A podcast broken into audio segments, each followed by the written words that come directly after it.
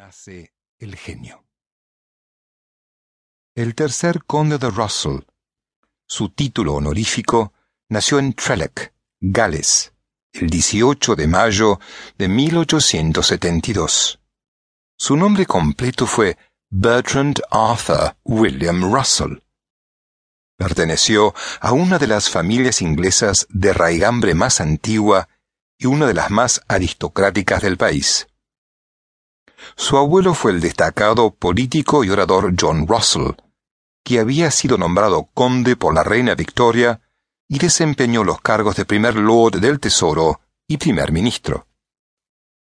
Su padre fue el hijo homónimo de John Russell, vizconde de Amberley, y la madre Catherine Louisa Stanley, hija de Edward Stanley, segundo barón Stanley de Alderley.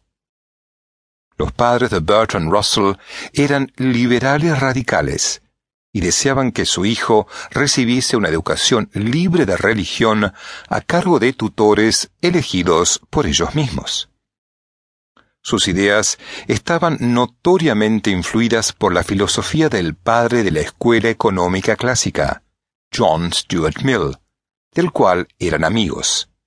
De hecho, Stuart Mill fue el padrino de Russell. Pero la muerte de la madre y el padre de Russell, cuando éste contaba con dos, y su hermano mayor Frank, con cuatro años respectivamente, impidieron los planes previstos. Bertrand fue entonces llevado a la casa de su abuela paterna, Lady Russell, una mujer cultivada, de ideas liberales en política y religión, pero de una moral muy estricta, particularmente en cuestiones sobre el sexo. Russell, en aquella casa, se convirtió en un niño tímido, retraído y solitario.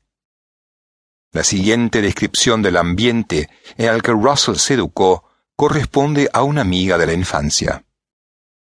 Bertie, un niño solemne, con un traje de terciopelo azul y una institutriz igualmente solemne, siempre fue muy gentil conmigo, y me encantaba ir a tomar el té a Pembroke Lodge pero aun siendo una niña, me daba cuenta de cuán inadecuado era aquel lugar para educar a un niño. Lady Russell hablaba siempre en voz baja, y Lady Agatha siempre vestía un chal blanco y parecía oprimida. Bertie Russell no hablaba nunca. Todos entraban y salían de las habitaciones como fantasmas. Y nadie parecía tener nunca hambre. Criado en una atmósfera aristocrática, rodeado de educadoras extranjeras que le enseñaron desde muy niño a hablar correcta y habitualmente francés y alemán, el futuro filósofo y matemático completó su formación personalmente en la vasta biblioteca de su famoso abuelo, en la que adquirió su afición a los estudios de historia y una universal curiosidad por todas las materias y por toda creación del ser humano.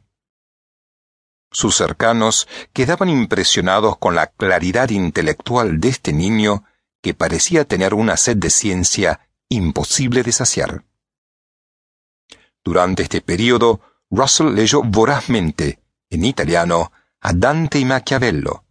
Leyó también al francés Auguste Comte y de su padrino Mill la economía política y la lógica, de los cuales hizo amplios apuntes.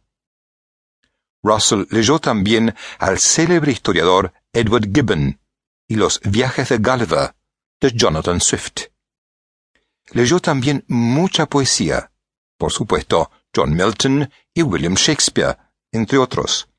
Pero su poeta favorito era Percy Bysshe Shelley, cuyo poema Alastor, o El espíritu de la soledad, pese a ser bastante extenso, se sabía de memoria. No obstante, y durante la adolescencia, la soledad de Russell se acentuó. El desarrollo de su sexualidad y las prohibiciones en torno al tema le produjeron numerosos conflictos. Igualmente sucedió con respecto a la religión. Al no poder expresar libremente su opinión con respecto a la existencia de Dios, el libre albedrío y la inmortalidad del alma, pues sus ideas al respecto habrían sido consideradas